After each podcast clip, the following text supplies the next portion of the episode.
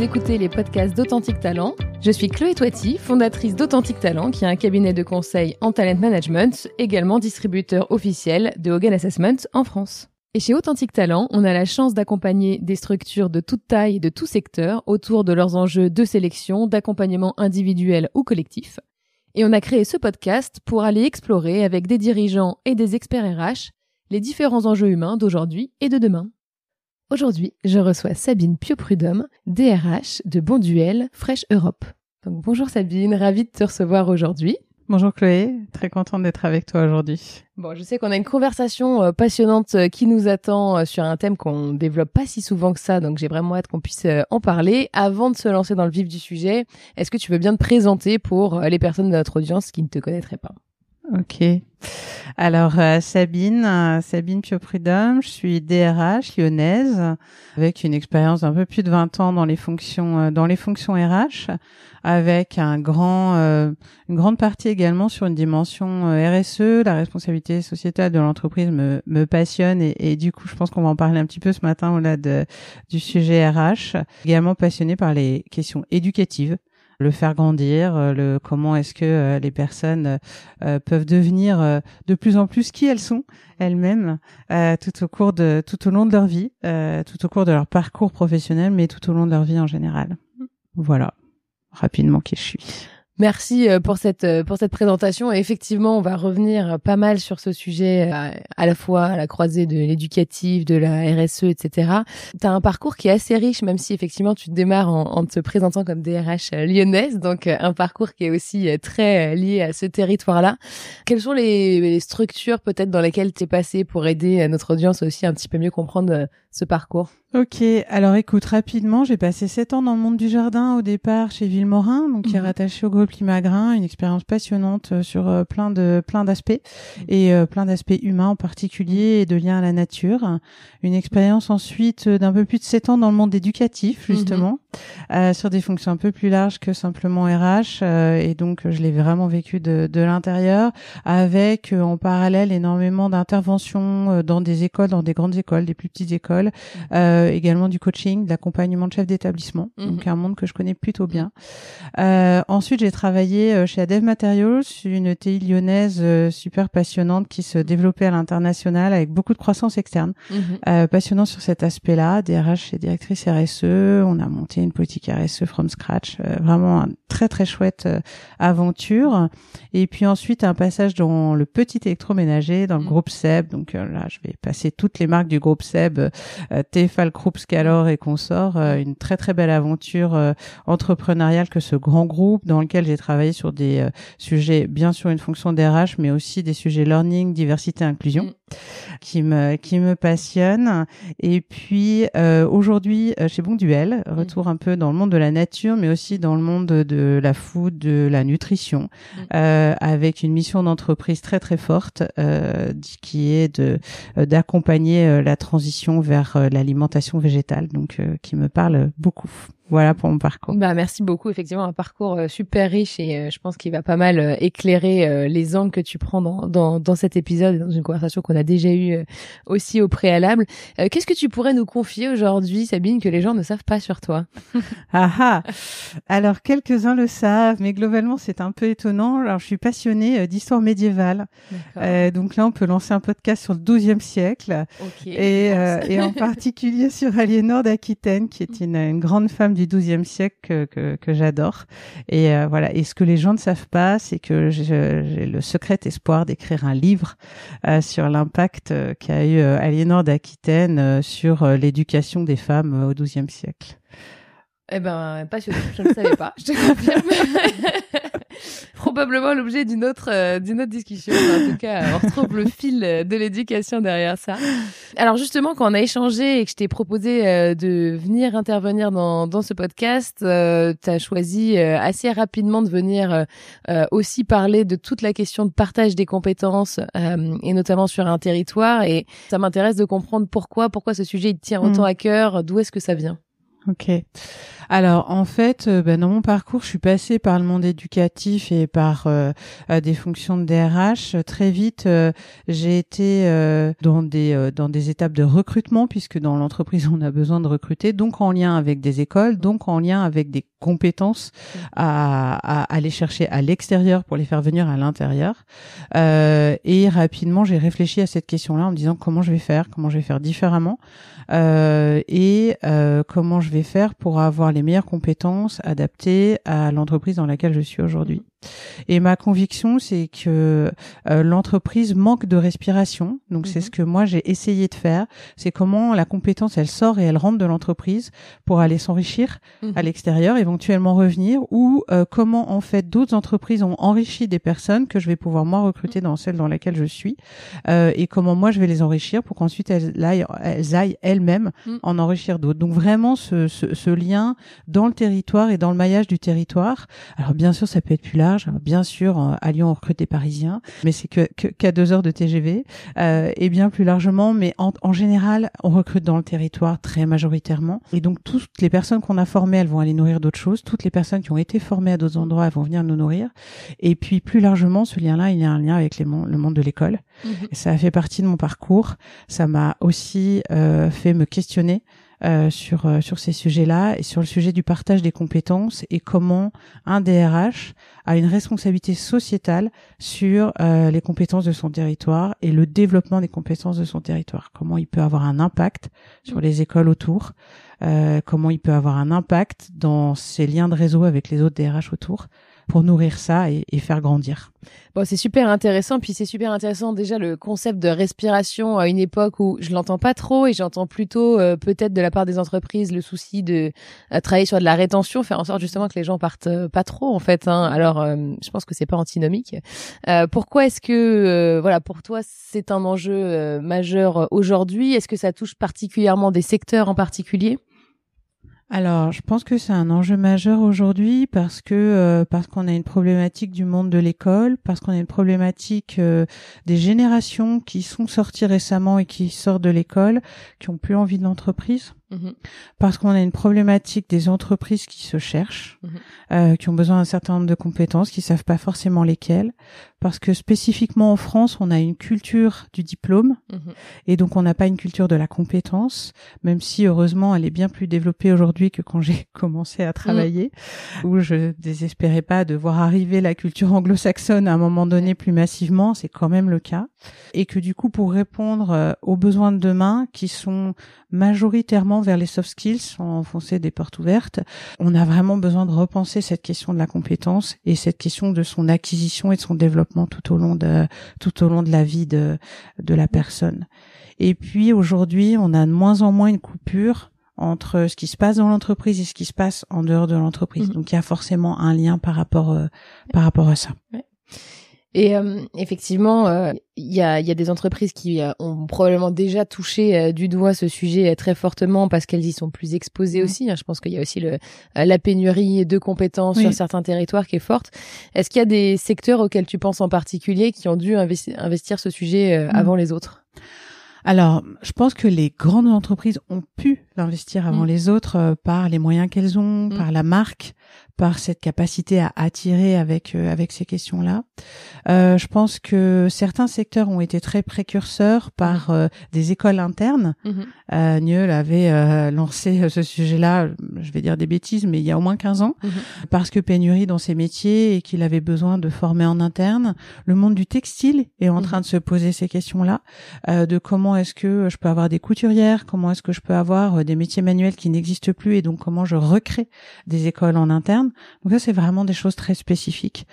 Massivement, euh, le monde de l'agriculture et le monde de, l'artisanat sont vraiment perdus dans leur euh, capacité à attirer des jeunes. Donc là, on a plus une problématique qui est le monde de l'école pour aller euh, emmener à cet endroit-là et toute la question de l'orientation.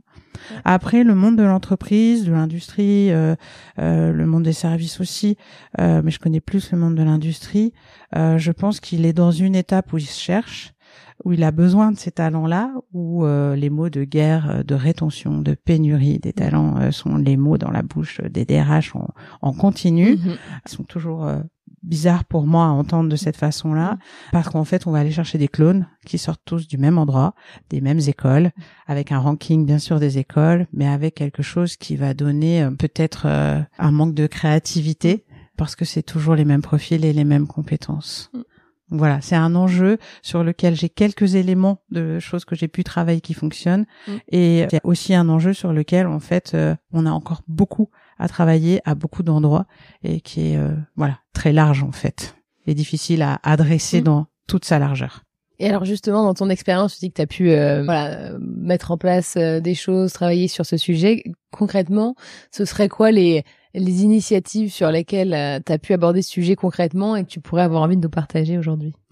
Le fait de se mouiller en tant que DRH sur les questions de campus management. Mmh et de faire se mouiller des cadres importants de l'entreprise mmh. au sens euh, des directeurs sur un métier, une direction générale euh, ou quelqu'un qui a un parcours particulier dans l'entreprise. Donc ça, j'ai pu le faire euh, dans mes expériences, en particulier quand j'avais pas un grand nom mmh. dans l'entreprise dans laquelle j'étais. donc ETI moins connu, donc il faut aller passer plus de temps. Donc là, ça veut dire cibler les écoles, plutôt rester sur son territoire pour cet exemple d'entreprise, j'avais plusieurs localisations géographiques, donc on l'a fait à Lyon, mais on l'a fait aussi sur d'autres localisations géographiques. Mmh. Faire des partenariats avec quelques écoles autour. Envoyer dans ces écoles-là certains de mes cadres pour qu'ils deviennent profs. Ok. Certains pour, alors profs, quelques heures, hein. Mmh.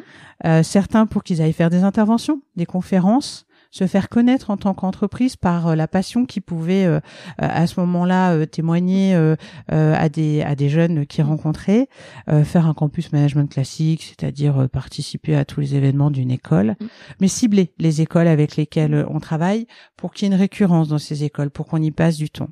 et puis avoir un premier stagiaire qui va pouvoir parler à d'autres, le garder, faire des parcours, les envoyer en VIE, euh, les garder avec nous euh, dans l'entreprise euh, par la suite et donc pouvoir ensuite voilà les présenter mm. comme étant un exemple de ce qu'on avait pu réussir quand on n'a pas les moyens ou quand on n'a pas la marque. Oui, c'est ce que j'allais dire, parce que j'ai l'impression que dans des grands groupes, il y a, y a, quand même pas mal d'actions qui sont mm. menées dans ce sens-là.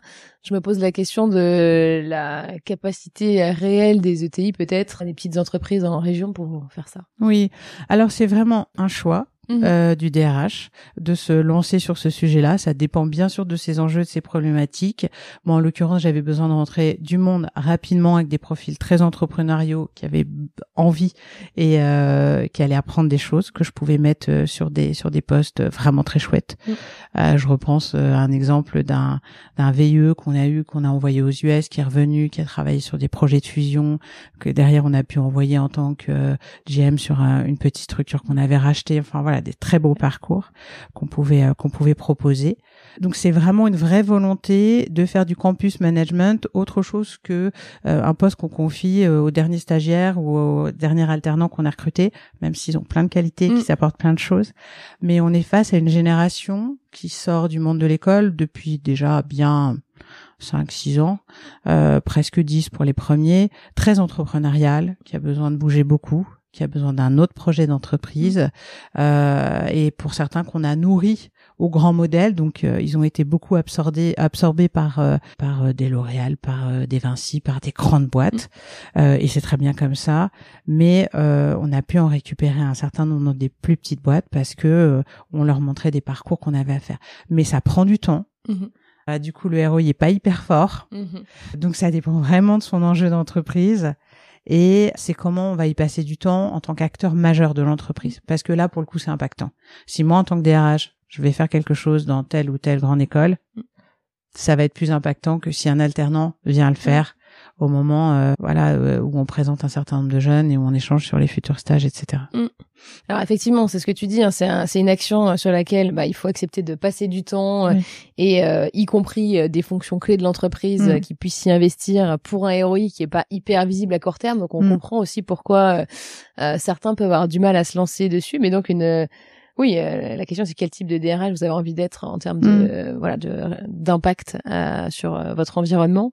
J'ai envie de faire le lien parce que tu tu parles beaucoup du coup d'aller dans des écoles et notamment dans des grandes écoles, dans des écoles supérieures. Est-ce qu'il y a effectivement cette question de le faire à d'autres moments aussi du parcours éducatif? Alors je pense que c'est important de le faire à d'autres moments du parcours éducatif et merci pour ta question parce que c'est pas après 18 ans que le monde de l'entreprise a besoin d'être connu, c'est avant. Mhm. Et plus largement, le monde de l'artisanat, etc., etc., pas que de l'entreprise.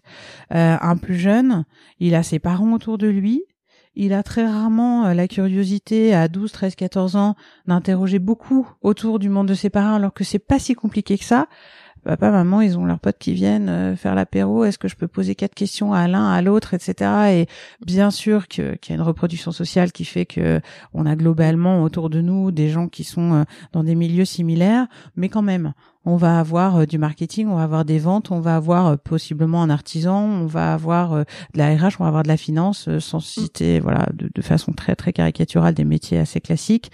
on va avoir éventuellement un instituteur, on va avoir un médecin, et donc du coup on va pouvoir questionner. Comment est-ce qu'on déclenche cette curiosité là, chacun en tant qu'être humain, auprès des plus jeunes autour de nous? Donc ça, moi, c'est des choses que je fais parce que j'aime beaucoup avec euh, les enfants de mes amis et ils se reconnaîtront s'ils écoutent. Mais du coup, c'est comment on va cibler des collégiens? Parce que des collégiens, ils se posent des questions sur leur vie. Alors le système fait qu'on leur demande de s'orienter très tôt. Alors, je vais pas faire un débat sur euh, sur le système éducatif aujourd'hui, on en aurait pour longtemps. Mais du coup, ça peut être tout à fait passionnant. Mais en fait, c'est le moment où, où d'eux-mêmes ils se posent des questions sur la vie, en dehors du fait qu'on leur en pose sur leur orientation et ce qu'ils ont envie de faire. Mais du coup, les questions qui se posent sur la vie, les réponses qu'ils peuvent avoir, elles sont pas dans le monde éducatif ou très peu. Elles commencent à l'être dans les lycées pro par exemple, parce que souvent il y a des professionnels qui se reconvertissent en prof dans les lycées pro. Il y a assez peu de professionnels qui se reconvertissent en tant que prof en général, que ce soit au collège ou au lycée. Bon, déjà parce que euh, quand on gagne bien sa vie dans une entreprise, euh, on va pas trop euh, prendre le salaire d'un prof derrière parce qu'il y a quand même des différences notables. Mais aussi voilà, c'est des mondes qui se connaissent souvent très mal. Mm. Comment on va euh, sur un forum des métiers dans un collège, comment on va proposer à un collège un forum des métiers, comment on va proposer une curiosité sur euh, c'est quoi les métiers de l'entreprise ou, je sais pas ou de, n'importe quel autre milieu à des plus jeunes euh, dans les différents cours dans lesquels ils peuvent aborder ça dès la cinquième, mm. cinquième, quatrième, c'est les bons âges. Sixième, ils arrivent au collège, faut les laisser un peu respirer, je pense. Mais cinquième, quatrième, c'est bon moment pour euh, qu'ils se, qui se posent des questions. Troisième, évidemment, parce qu'ils sont sur les questions d'orientation. Effectivement, je pense que c'est un vrai sujet. Nous, on le voit quand on accompagne des entreprises qui euh, euh, qui ont du mal à, à, avoir des candidats sur certains métiers, etc. C'est rarement en allant sur les sur la partie études supérieures qu'on va réussir à rééquilibrer mm. le manque qui est déjà assez fort. La question, je, enfin, je me fais un peu l'avocat du diable, hein, mais il y a beaucoup de beaucoup d'entreprises qui vont nous dire avec tout ce qu'on a à gérer, euh, est-ce que c'est notre rôle à nous mm. euh, d'aller combler euh, mm. peut-être le déficit qu'on retrouve au niveau des collèges? je suis complètement d'accord avec toi. Mais c'est la même question de est-ce que c'est mon rôle à moi, à toi, de faire un compost ou de rouler en vélo? Est-ce que c'est mon rôle euh, voilà, de m'inquiéter euh, du changement climatique, etc., euh, etc. En fait, on est sur des grands débats de société qui sont bien plus grands que nous. Quelle part on a envie de mener ou pas Et tout est hyper acceptable. En fait, chacun fait là où il a envie de le faire. Moi, ma conviction, c'est que plus on sera à le faire, à le partager, plus déjà dans nos propres équilibres de vie, ça nous permettra de parler avec nos enfants. Mhm. et pas de leur dire c'est du travail, mais simplement c'est un morceau de notre vie et donc du coup voilà ce que c'est et voilà à quoi ça ressemble. Voilà comment je peux le présenter à tes copains.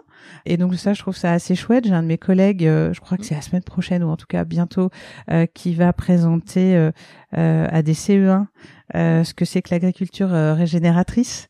Euh, il fait partie euh, des personnes hyper engagées au sein de Bonduel sur euh, le lien avec le monde agricole, qui, qui est notre notre premier approvisionneur. Et donc du coup, on a un lien très très fort. Il va le partager avec des CE1. On pourrait dire, bah super, il va perdre son temps. Non, il va pas perdre son temps. Il va parler d'un monde qui est pas connu, probablement par l'intégralité des élèves qu'il va rencontrer. Peut-être pas tous, mais il y a quand même peu de chances qu'il rencontre un fils d'agriculteur ou une fille d'agriculteur parce qu'on en a presque plus. Alors il en aura peut-être un ou deux, mm. mais du coup, euh, en nourrissant les enfants, euh, là je parle de la primaire, mais en, nourrissant les enfants très tôt et euh, primaire, collège, sur les métiers, mm-hmm. en fait, on va pouvoir renourrir là où j'ai envie d'aller. Et on va pouvoir commencer à faire un bras de fer avec non le process c'est pas forcément que tu rentres dans ce cadre-là de cette façon-là avec ce parcours sup avec cette étape avec ce truc etc etc qui te met dans une file où en fait derrière ben t'es un bon élève donc du coup tu vas faire du scientifique donc du coup tu vas faire une prépa donc du coup tu vas faire ça et puis qui sort parce que j'en ai eu plein autour de moi et plein dans ma vie pro en disant bah c'est juste pas ça que j'ai envie de faire oui. Mm. voilà mais qu'est-ce qu'on t'a montré à quel moment Mm. pour que tu te forges tes propres idées Ouais. pour aller faire autre chose. Et moi, je pense, et euh, je suis hyper heureuse d'être dans une entreprise à mission aujourd'hui qui permet ça, je, je donnais l'exemple de mon collègue, bah, qu'on a tous des petits bouts à faire. Et voilà. Et on a tous des petits bouts comme on peut avoir un engagement associatif en dehors du boulot, Mm. comme on peut avoir euh, un engagement de parole comme je l'ai aujourd'hui, Mm. et qui sont nos à côté de toute la charge qu'on a. Et puis après, bah, on peut avoir juste notre charge et pas avoir envie d'aller faire autre chose. Mais oui. C'est juste la Non, vie. non, mais c'est, c'est, c'est très clair. Effectivement, du coup, il y a la responsabilité sociale de l'entreprise, il y a le Mhm. rôle que le DRH a envie de prendre là-dedans, et puis il y a la Mhm. responsabilité de chaque individu qui Exactement. compose l'entreprise, et voilà, Mhm. et même dans sa sphère privée. C'est hyper intéressant. Moi, ce que je, ce que je note, c'est que finalement, par rapport à ce sujet de partage euh, des compétences, et notamment euh, sur le plan vraiment euh, territorial, il y a ce sujet d'éducation, mais en fait de sensibilisation euh, qui doit arriver beaucoup plus tôt. Il y a le sujet dont tu parlais de hum, créer des respirations aussi Oui. euh, dans l'entreprise. Est-ce qu'il y a d'autres façons euh, dont tu as pu euh, essayer de pratiquer Je sais pas si tu as des exemples, des anecdotes à partager avec nous pour justement créer des moments de respiration pour les salariés dans l'une des entreprises que tu as que Mhm. tu accompagnées? Alors je l'ai dit rapidement tout à l'heure, mais ça fait partie des exemples dont je suis assez fière. Moi, j'ai été prof en parallèle de certains jobs que j'avais, euh, et j'ai envoyé plusieurs personnes dans les dans les euh, différentes entreprises dans lesquelles je suis passée aller faire autre chose euh, à l'extérieur de l'entreprise. Alors j'ai un DAF que j'ai en tête qui doit toujours donner des cours dans une grande école euh, à proximité de là où on travaillait, qui avait envie euh, de faire autre chose. Et puis un jour je lui ai dit mais va donner des cours, tu vas voir, on va s'éclater.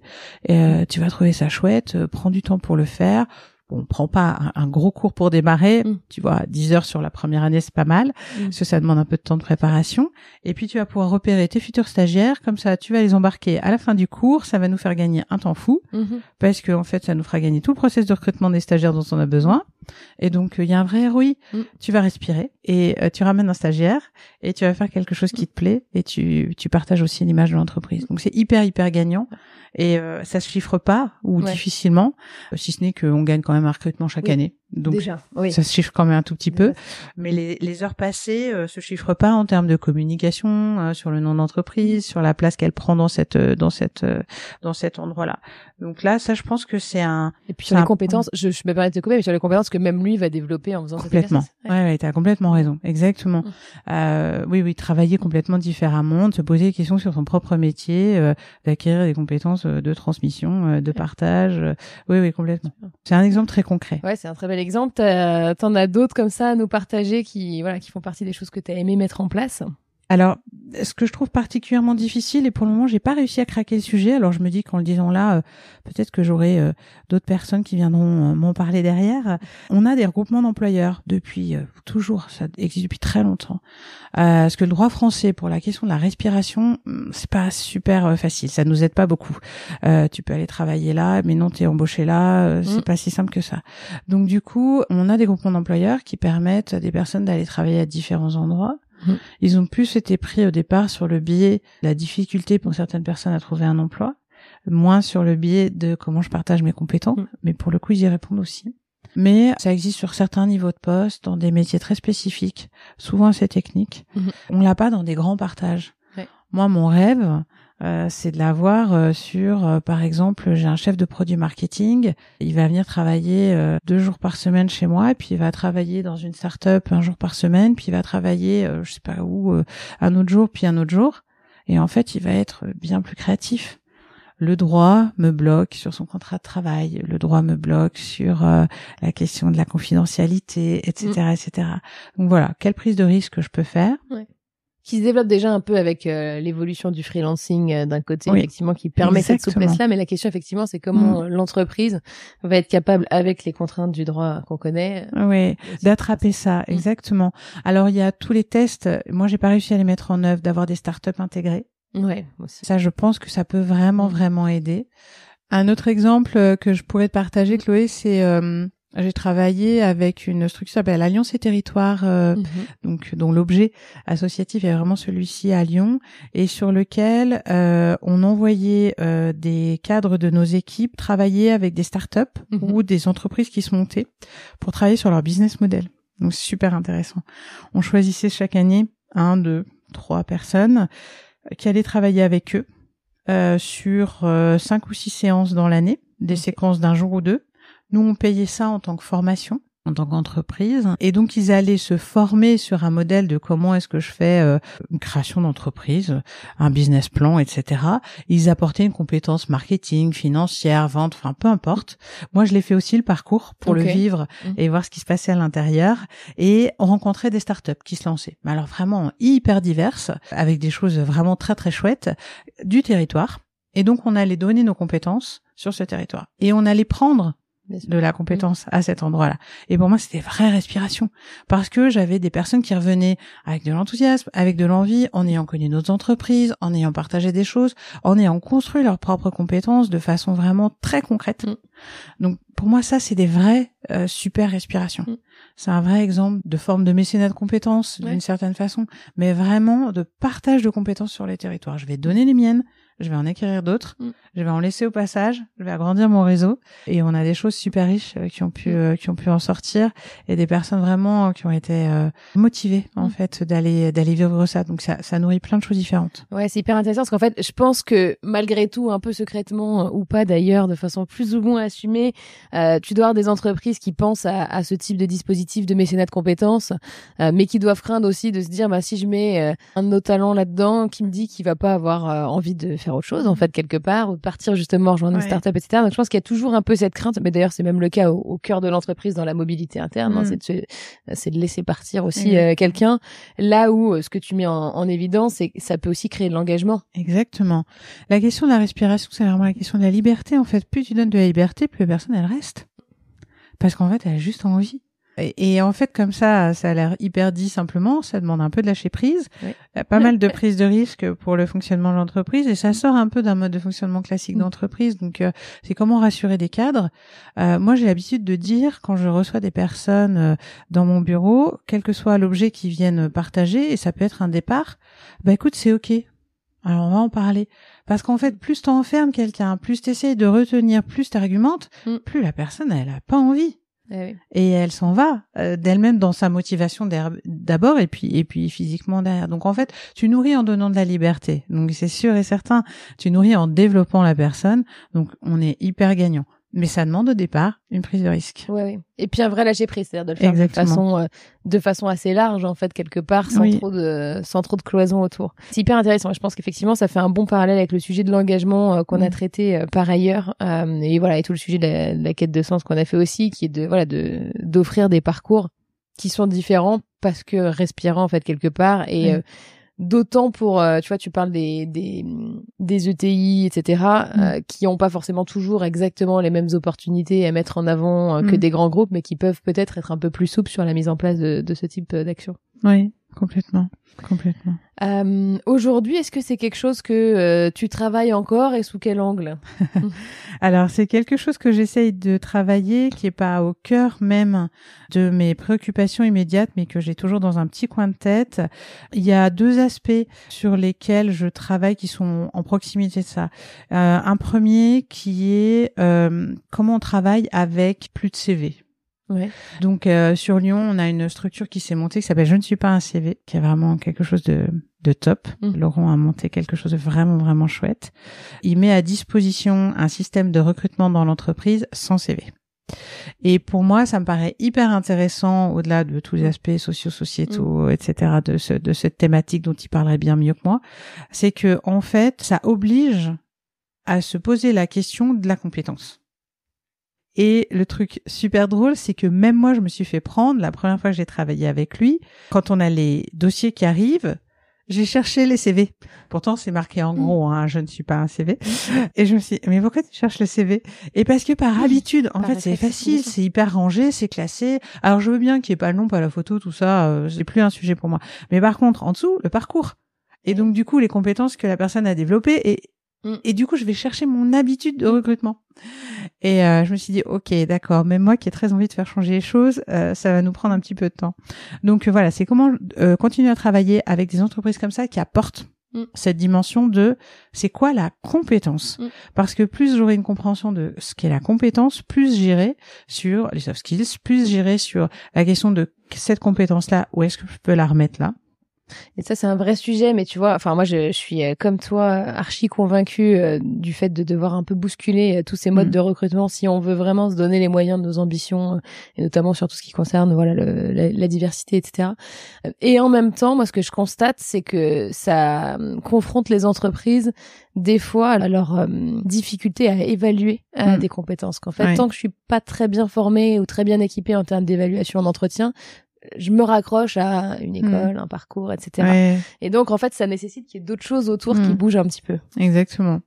Oui, et, et on a encore à faire bouger, c'est parce que ça, ça, ça nous remet en cause dans nos propres parcours. Une question euh, avec laquelle j'aime bien euh, commencer à clôturer l'épisode, c'est quel conseil tu auras envie de donner à euh, bah, des DRH qui nous Mm. écoutent et euh, voilà qui auraient envie de faire euh, un certain nombre de pas sur ce sujet du partage des compétences? Si tu devais choisir voilà un, deux, trois conseils, que- lesquels Mm. tu retiendrais? Je leur conseillerais de réfléchir à qui ils mettent en campus management. Mhm.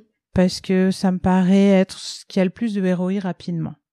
Ça veut pas dire qu'il faut mettre euh, quelqu'un à 150K sur le campus management, mais ça veut dire que comment on va chercher des personnes?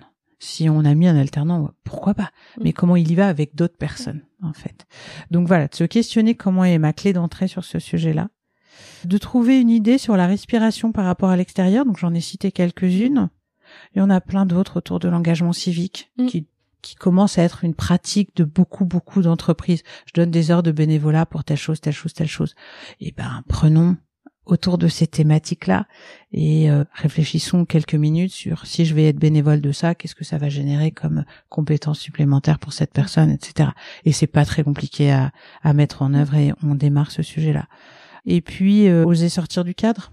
Mm. Alors c'est pas très concret, mais euh, c'est une bonne question à se poser tous les matins. Est-ce que Mm. j'ai osé sortir du cadre aujourd'hui? Sur quoi? Et juste se la poser pour soi-même, parce que si on bouge nous, chacun en tant que personne, ça devrait aider à faire bouger euh, nos actions et Mm. puis les décisions qu'on prend par la suite. Ouais, ouais, bah, hyper intéressant. Et puis effectivement à mettre en lien avec euh, voilà la responsabilité individuelle que vous avez envie d'avoir sur ce, sur ce type de sujet. Merci beaucoup. Quel type d'éléments tu avais envie de développer aujourd'hui qui te tient à cœur? Quelle question tu aurais voulu que je te pose et que je ne t'ai pas posée? Écoute, cette question est pas forcément simple parce qu'il y en a plein qui me viennent. Peut-être qu'est-ce que quel est le plus beau partage de compétences que j'ai eu à l'intérieur de l'entreprise? Ouais. Voilà, euh, j'ai envie de te partager trois exemples, deux qui sont terminés puis un qui est peut-être en cours. Ce sont des personnes qui sont venues me voir à un moment donné que j'ai croisé sur mon parcours pour me dire euh, en fait, j'ai envie de changer de métier. Mais j'ai envie de faire le tien. Ok. Euh, et du coup, faut oser le faire Mhm. parce que j'ai envie de changer de métier, ça vient un peu alors en général pour sortir de l'entreprise. hein. Oui, oui, Mais le j'ai envie de changer de métier à l'intérieur de l'entreprise, c'est le cœur même de ce qu'on vient de partager. C'est comment les compétences, elles peuvent être transmises à un autre endroit. Et je pense en particulier à quelqu'un que j'ai- que j'aime beaucoup, qui est passé du monde des ventes, du commerce, Mhm. au monde des RH, et à qui j'ai dit, mais c'est hyper évident. Et là, il m'a dit, ah, alors en fait, j'ai envie, mais c'est pas évident. Mais si. Et là, on a listé toutes les compétences qu'il avait et toutes celles dont on a besoin en RH. Et en fait, on en a 80% qui matchent. Mm. Donc, euh, c'était vraiment génial. Et aujourd'hui, euh, il a un super poste en RH. Et donc, du coup, c'est un truc très, très chouette. Mm. Et dans les deux autres personnes auxquelles je pensais, il y a une jeune femme qui a commencé à me parler de timidement de peut-être j'aurais envie d'être RH. Mhm. Euh, donc je suis en train de, de questionner les choses avec elle et de creuser justement les compétences qu'elle a et qui pourraient être euh, transmises dans un dans un autre métier. Et puis une autre personne que j'apprécie beaucoup et qui fait que que je suis là aujourd'hui, Mm. qui nous a mis en lien Oui. et qui en fait est passé d'un métier euh, euh, qui n'a rien à voir à un autre métier qui n'a rien à voir et voilà qui est passé du, du métier marketing à un, à un des métiers parallèles de, de la RH Mm. et qui pareil a transféré énormément de compétences d'un côté à l'autre. Et on a beaucoup travaillé tous les deux.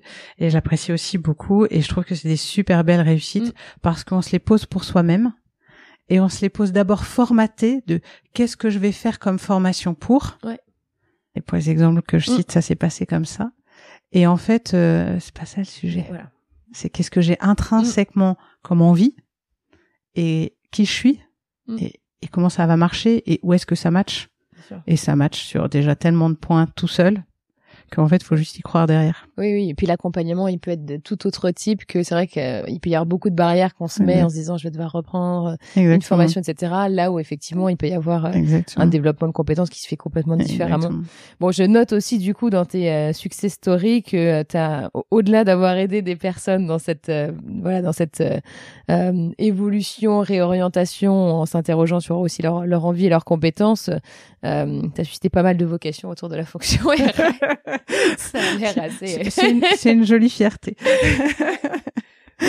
Merci beaucoup pour euh, tous ces éléments. Je trouve que c'est hyper riche et euh, effectivement, on sent que ça touche à des débats qui sont bien plus larges aussi Oui. hein, que simplement euh, le rôle de l'entreprise pour effectivement partager des compétences. Donc, ça laisse pas mal de portes ouvertes. Je suis Oui. sûre qu'il y a des personnes qui te recontacteront pour t'apporter des idées ou des débats sur ces sujets-là. Merci beaucoup, Sabine. Merci à toi, Chloé. Merci de nous avoir écoutés. On se retrouve très prochainement pour le prochain épisode. Et d'ici là, n'hésitez pas à réécouter les épisodes précédents ou à consulter la fiche synthèse qui reprend les points principaux de cette conversation et que vous retrouverez sur notre site internet. À bientôt!